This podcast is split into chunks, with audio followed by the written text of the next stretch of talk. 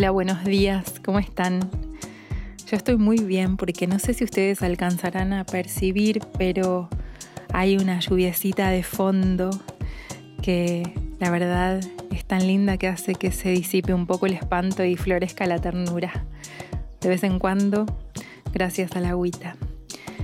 Estamos haciendo esta columna ya casi llegando a fin de año, el fin de un año que con la excusa del COVID tantas cosas, ¿no? Bueno, una de esas tantas cosas es el compromiso que había asumido y aún no cumple Alberto Fernández, presidente de nuestro país, de presentar un proyecto de ley al Congreso para despenalizar el aborto. Ojalá que lo presente antes de fin de año. Realmente es urgente.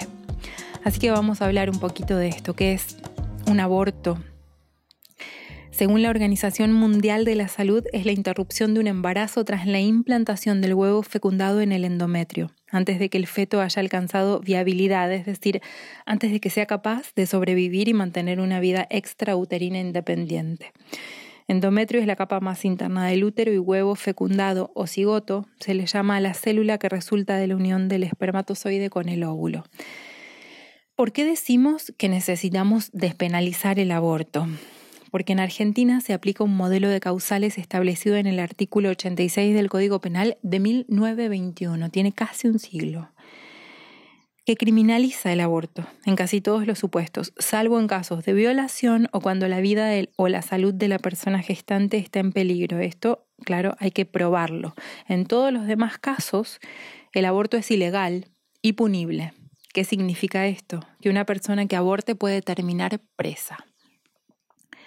Bueno, habiendo dejado en claros los términos, em, me gustaría volver a la columna anterior y seguir desde ahí porque cerca del final de la columna dije, algunas feministas estamos a favor del aborto y otras en contra. Lo dije para graficar esto de que no hay un feminismo, sino muchos, pero surgió una duda. ¿Se puede estar en contra de la legalización del aborto y ser feminista? Y si consideramos que uno de los puntos claves de la lucha feminista es terminar con la opresión sexista y lo que pregonamos es mi cuerpo, mi decisión, si afirmamos que la privación de los derechos reproductivos son una forma gigante de opresión, entonces concluimos en que no, no se puede estar en contra del derecho a decidir y ser feminista. Se puede, claro, elegir no abortar, pero no impedir que otras puedan. Ahora, ¿Qué pasa en nuestra sociedad con el catolicismo, el miedo al castigo, el pecado tan, tan arraigado en nuestra cultura? Vamos a cerrarles las puertas a compañeras que quizás aún no han podido superar todas las dificultades morales, éticas, sociales, culturales, religiosas que tenemos adelante de cada paso que intentamos dar, porque todavía están en contra del aborto legal. Bueno, acá hay que hacer una salvedad. Ojo que no hablo de quienes militan por la no despenalización. Esa es otra charla, es otra gente. Estoy hablando de, no sé, mi tía, tu prima, la vecina, la compañera de trabajo. Personas a las que todavía les resulta difícil comprendernos. Porque, como dijo Bell Hook remedando a Simón de Beauvoir, feminista no se nace, se hace. Esto es que para comprender cabalmente qué era ser feministas y entender por qué abortar es un derecho, tuvimos que pasar por alguna experiencia todas nosotras que nos trajo hasta acá, ¿no? O una amiga que nos enseñó con paciencia, o un libro que nos abrió la cabeza y nos sembró la duda, o una familia que abonó el terreno. Pero seamos honestas, casi nada a nuestro alrededor estaba dispuesto, aún no está dispuesto, para que entendiéramos sin ayuda qué era el feminismo. Si miras la tele y solo te muestran los grafitis en las iglesias y las chicas en tetas los días de marcha y a vos durante toda la vida te enseñaron que el 8 de marzo era el Día de la Mujer, el 4 de septiembre era el Día de la Secretaria y junto con el Día de la Madre eran todos más o menos lo mismo y qué lindo el ramo de flores y gracias por la caja de bombones.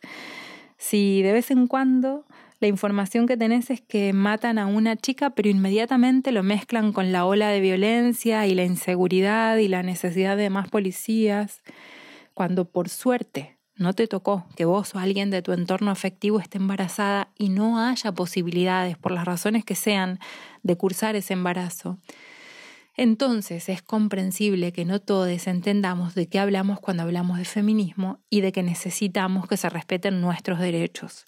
Y siento que es importante hablar, explicar, escuchar.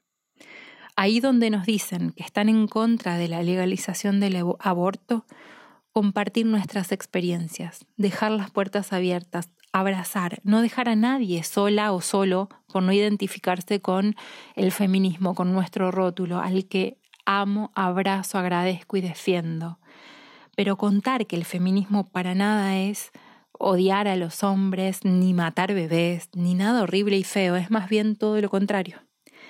Lo que pasa es que hay una fuerte oposición a que nuestro mensaje llegue, porque que el mundo reconozca la opresión que recibimos las mujeres y deje de hacerlo, haría que colapse todo este sistema económico que los poderosos no quieren perder. Por lo tanto, lo que los grandes medios masivos de comunicación, propiedad de los poderosos antes mencionados, hacen es tergiversar la información. Los medios patriarcales de comunicación no solo no están interesados en transmitir lo que queremos decir, sino que trabajan para confundirlo. De esta manera muchísimas personas, por ejemplo, creen que feminismo es lo opuesto a machismo, o creen que las feministas queremos un mundo sin hombres, o piensan que queremos poder abortar legalmente para poder tener relaciones sexuales sin cuidarnos. Y aunque parezca una locura imposible, esto está instalado, y está instalado gracias a la mala prensa. La misma prensa que oculta sistemáticamente la mitad de todas las historias, la mitad que tenemos que descubrir para poder llegar a comprender nuestros orígenes, los seres que somos, los miedos que nos habitan. Escondernos información del devenir de la historia del mundo, confundirla, retocarla, mentir, también es una forma de oprimirnos. Así que hagamos historia. Federico Cuxo, en un artículo que escribió, cuenta que la noción de aborto varió a lo largo de la historia, así como las actitudes ante esta práctica, desde la tolerancia a la prohibición. En un documento redactado cerca del 1500 a.C. en el antiguo Egipto se mencionan recetas para detener el embarazo. En excavaciones arqueológicas en China, Persia, en India se han encontrado instrumentos para practicar abortos. Hasta principios del siglo III, en el mundo greco-romano, el aborto no fue considerado un crimen. Según señala la historiadora Giulia Galeotti, era una cuestión exclusivamente de mujeres. Sócrates lo consideraba un derecho materno. Los hombres no tenían voz en estos asuntos. El aborto se encontraba ampliamente difundido en todas las clases sociales, era moralmente aceptado y no se lo consideraba un delito. Es equivocado llamar estatua al cobre en estado de fusión y hombre al feto, escribió Epícteto en el siglo II. En antiguos textos romanos se habla de plantas con funciones abortivas, pero con el paso del tiempo esto fue modificándose y virando en sentido opuesto. Así en el mundo hebreo, donde dominaba el deseo de poblar la tierra, se consideró la fecundidad como una bendición de Dios y acá ya empezamos a tener que relacionarnos con la fe católica y estos personajes constituía un horror el derramamiento de sangre y de semen. Y acá también podemos hacer un stop y empezar a pensar qué pasa con la masturbación y todo el tabú en, en su alrededor. En fin, desde ese momento el aborto fue considerado como una manifestación de una inaceptable autonomía femenina. El documento más antiguo, cristiano del año 100 aproximadamente, ya condena explícitamente el aborto y así llegamos hasta hoy. La legislación que criminaliza la interrupción voluntaria del embarazo es el emblema de la apropiación del cuerpo de las mujeres, porque al final todo se reduce a eso, a expropiarnos hasta los cuerpos. Cuando me siento a estudiar y a rebuscar y voy poco a poco encontrando este tipo de información y pistas y armando el rompecabezas de la vida de las mujeres a lo largo de la historia, muchas cosas que hoy parecen absurdas empiezan a cobrar sentido. Lo que Simón de Beauvoir decía es que mujer no se nace, se hace. Y la principal herramienta para esa construcción de las mujeres que somos a lo largo, larguísimo de los siglos, desde la era de los metales hasta acá, ha sido la tortura, las mujeres hemos aprendido a ser como somos gracias a escarmientos, encierros, genocidios, secuestros, hambre, sed, miedo, dolor, terror, mutilaciones, violaciones y el tipo de vejaciones que seamos capaces de imaginar y otras más también. Por lo que es comprensible que después de siglos de este tipo de moldeamiento, algunas nos cueste un poco pensar en que podemos romper las reglas, pensar que no todo lo que nos contaron era verdad, pensar solas sin que nos digan qué. Bueno, y acá el catolicismo tiene un peso supremo. Tiene sentido que luego de generaciones de crianza en el temor a Dios y al castigo eterno, se nos haga cuesta arriba aceptar la idea de que nuestro cuerpo nos pertenece y por lo tanto la soberanía sobre él.